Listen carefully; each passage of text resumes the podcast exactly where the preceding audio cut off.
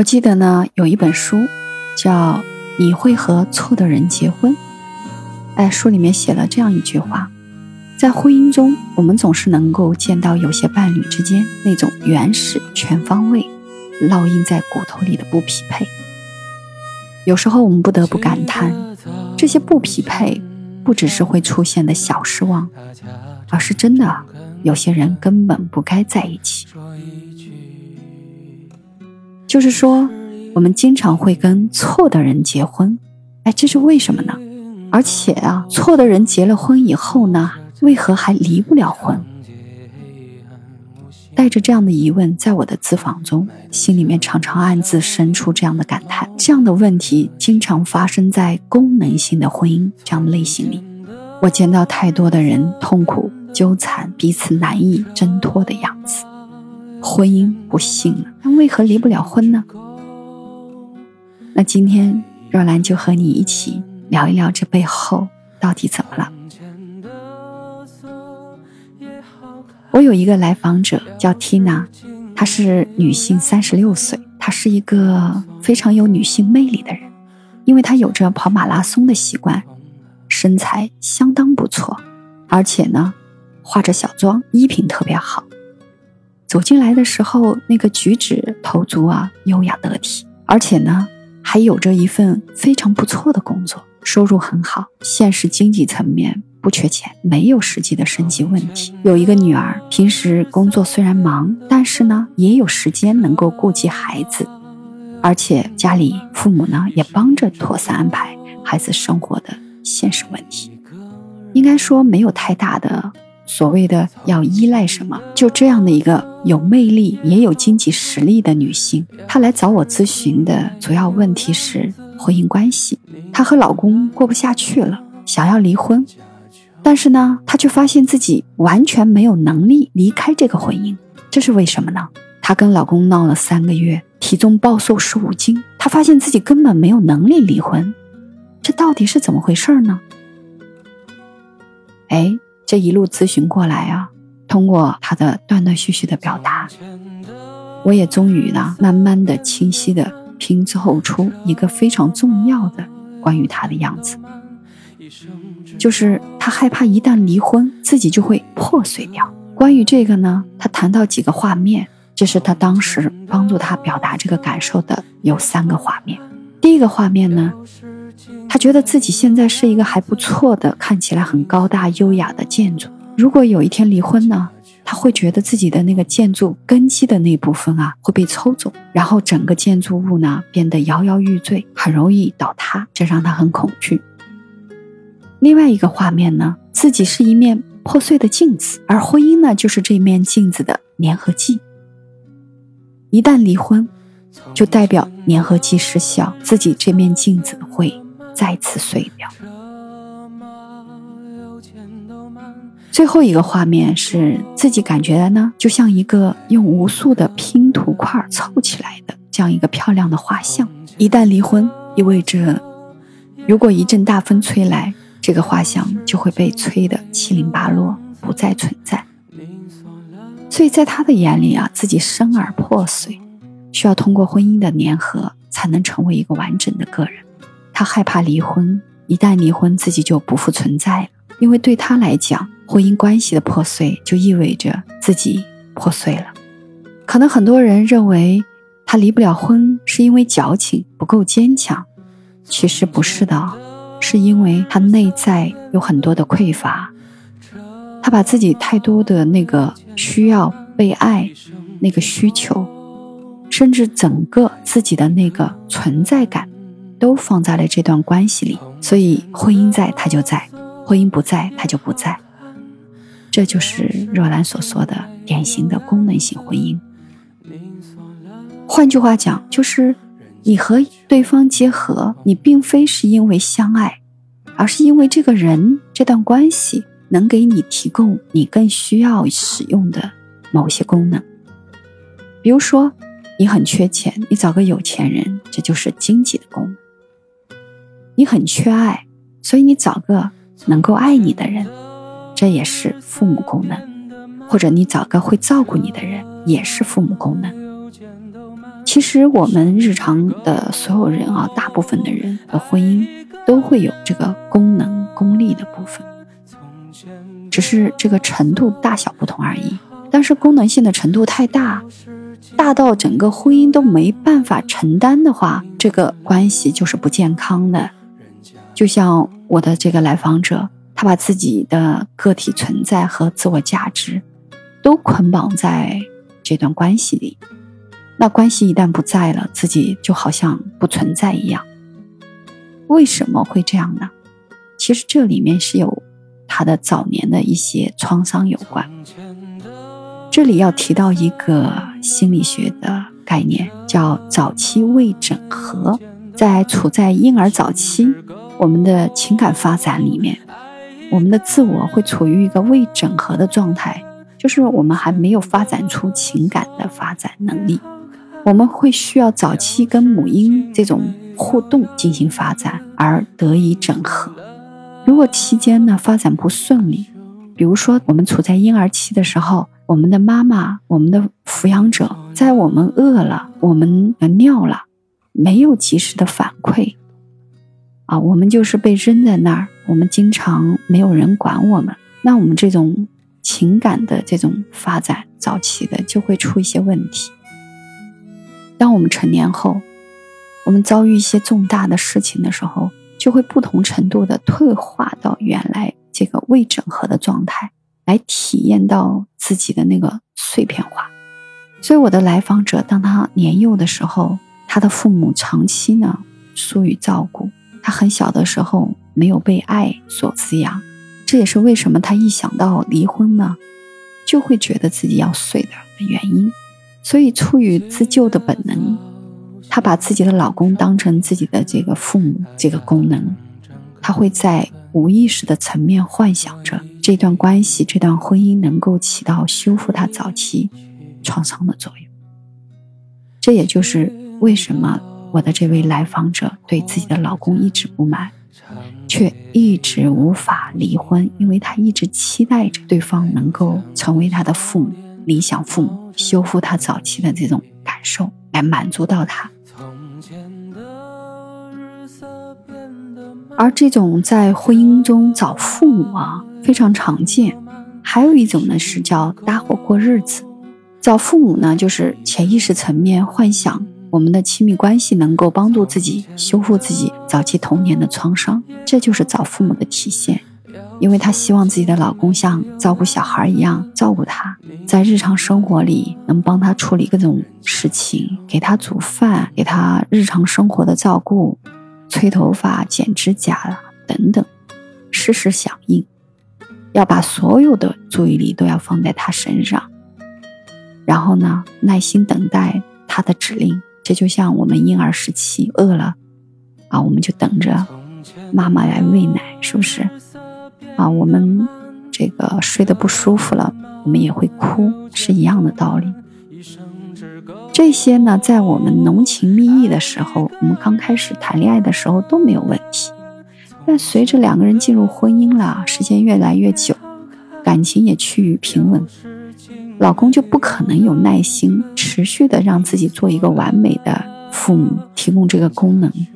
于是呢，这段关系就开始呢进入困境。那我再说说第二种呢，就是搭伙过日子。这里面其实我也可以举个例子啊，我曾经有一个来访者是一个男士，还是一个大学的教授，他呢只谈过一个女朋友，后面他妈妈反对呀，就分手，然后一直单着。等到年龄很大的时候啊，家里面各种催，迫于这种舆论的压力，就认识一个女生，三个月就结了婚。结婚三个月后呢？太太就怀孕了，然后女人呢，因因为工作单位很远，所以怀孕后呢，便辞职在家保胎，然后等着孩子一出生，家里面就变成了战场，整天鸡飞狗跳，不得安宁。岳母也搬过来同住，然后对她呢也是各种不满。老婆呢，先是产后抑郁，然后呢脾气暴躁，而这个暴躁一直持续到现在，经常呢不能够控制。孩子都五岁了。我不知道这个张先生他过去啊是什么样的状态，但是他现在的样子又瘦又小，驼背，脸上呢蜡黄，还笼罩着乌云，面无表情，才刚刚四十九岁的年龄，脸上的皱纹呢就像用刀子刻的一般，整个人看起来非常不健康。这个张先生就跟我说：“他说若兰，我原本没有想过要结婚，哪怕我是个男人吧，我四十多岁我还不结婚，周围的人啊，这种冲击，不结婚没孩子这种焦虑啊，家里人的那种，包括舆论啊、亲戚啊、同事啊，还有这种我们集体的潜意识里面也会有啊，你不结婚，你是不是有病啊？就让他觉得总有声音在对自己进行审判。”所以他他害怕别人看起来说不结婚是奇怪有毛病的，很快的找到一个人来搭伙过日子，他目的就是为了堵住悠悠之口。他觉得结了婚有孩子啦有家啦，那么自己看起来应该就是正常。所以张先生的搭伙过日子，还有女来访者的找父母，这些呢都是典型的功能型的婚姻。而这样的婚姻，在我们未知的情况下，让我们在婚姻里不断的重复我们早期的伤痛。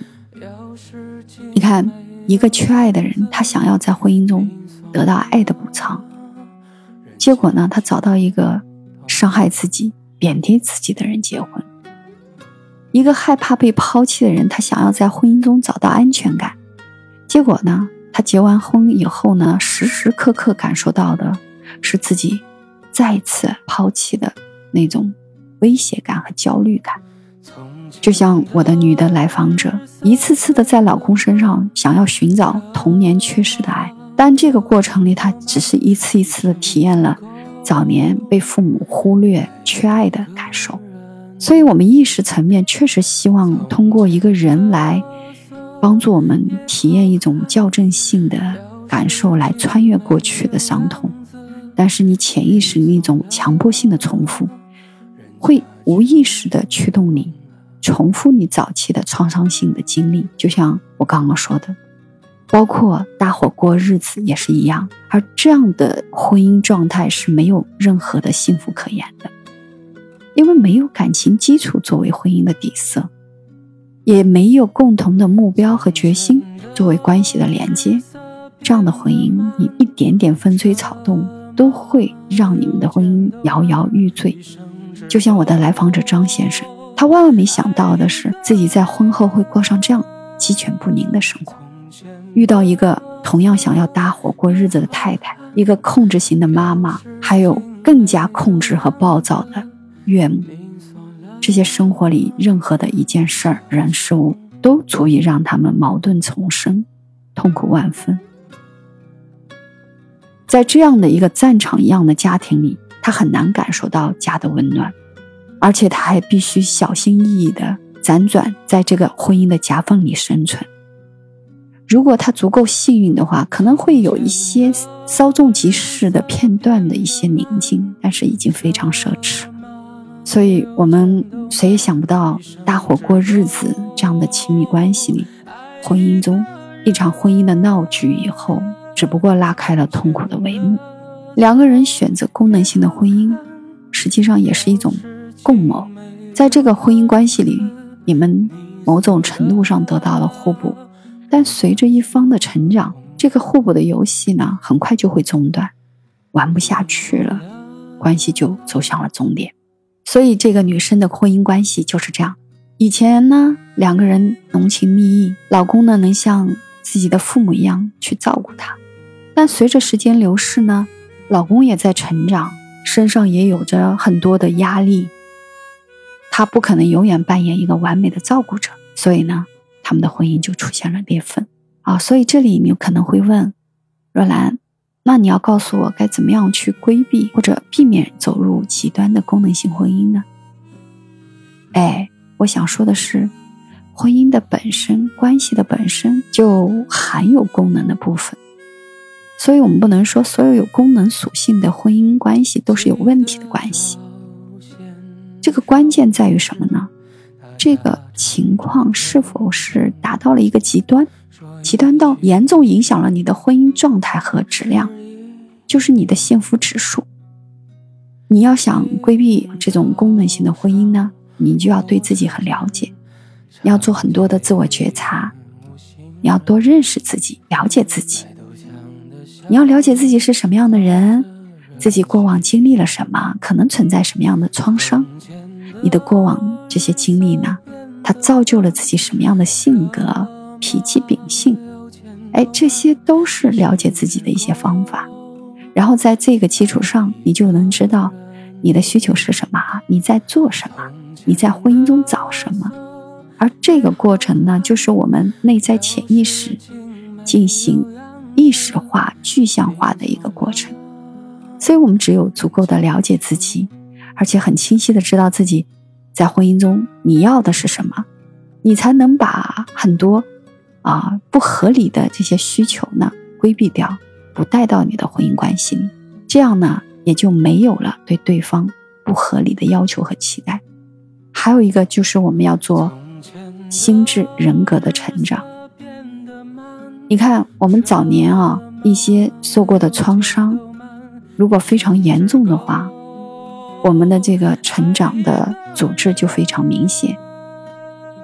而这些人格中的问题，如果没有被看到的话，他就会在你进入婚姻关系里面，用这个婚姻关系来当成弥补你早期的创伤和你心理组织的工具。所以这个时候啊，你把婚姻的这种功能属性就会很大程度的占用了，压解了婚姻本身的空间。那这种功能性的婚姻关系呢，就会导致婚姻出现很多的问题。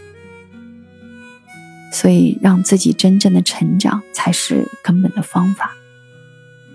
我们就需要不断的自我觉察、成长，然后看清楚自己过去和现在的关联，你才能够明白自己为什么会痛苦，你才能够知道你有多少无意识的期待和这种爱的匮乏放在了婚姻里。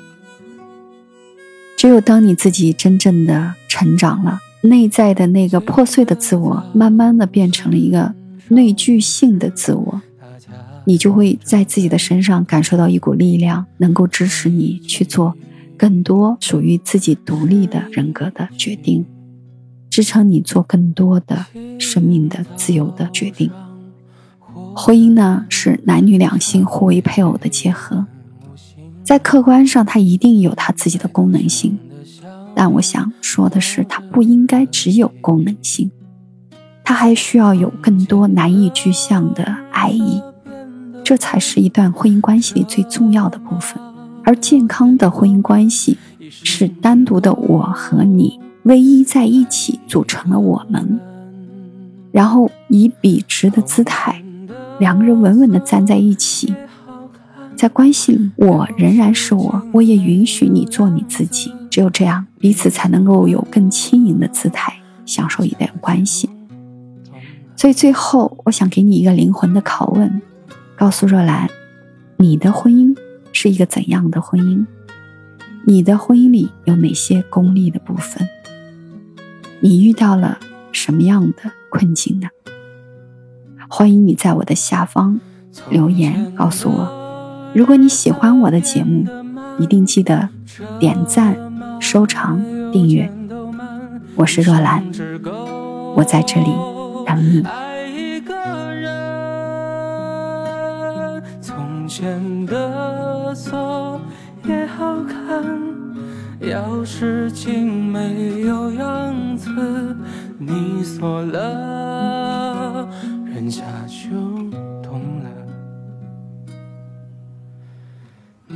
多了。